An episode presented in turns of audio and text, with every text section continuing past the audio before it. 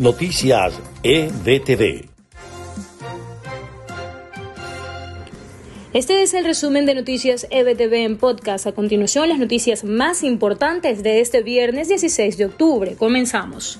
Las sanciones que impiden que operen vuelos directos de Venezuela a Miami ha afectado directamente a American Airlines y Avior, las aerolíneas que principalmente operaban la tan demandada ruta, por lo que buscan intermediarios para poder reactivarla y los casos globales de COVID-19 se elevaron este viernes a 38.7 millones y antes de que termine la jornada se registraron 383 mil nuevos contagios, la segunda cifra más alta durante la pandemia, por lo que al final del día podría alcanzarse una nueva tasa récord.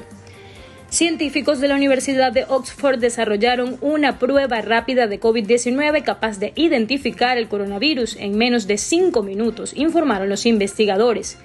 Ninguno de los cuatro fármacos que el mundo científico estaba probando para salvar vidas de pacientes de coronavirus en estado crítico tiene efectos sustanciales en su supervivencia.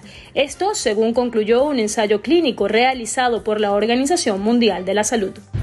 Y en notas de Estados Unidos, el senador demócrata Bob Menéndez reveló que el gobierno de Donald Trump habría deportado a un grupo de venezolanos a través de un tercer país. Documentos obtenidos señalan que estas acciones se llevaron a cabo por lo menos hasta marzo de 2020. El secretario de Estado de Estados Unidos, Mike Pompeo, espera que en la próxima Asamblea General de la Organización de Estados Americanos, los países que representan al organismo se enfrenten a los regímenes represores de Venezuela, Cuba y Nicaragua. Por primera vez en esta etapa de la elección general, los demócratas en Florida están superando a los republicanos a la hora de votar por correo.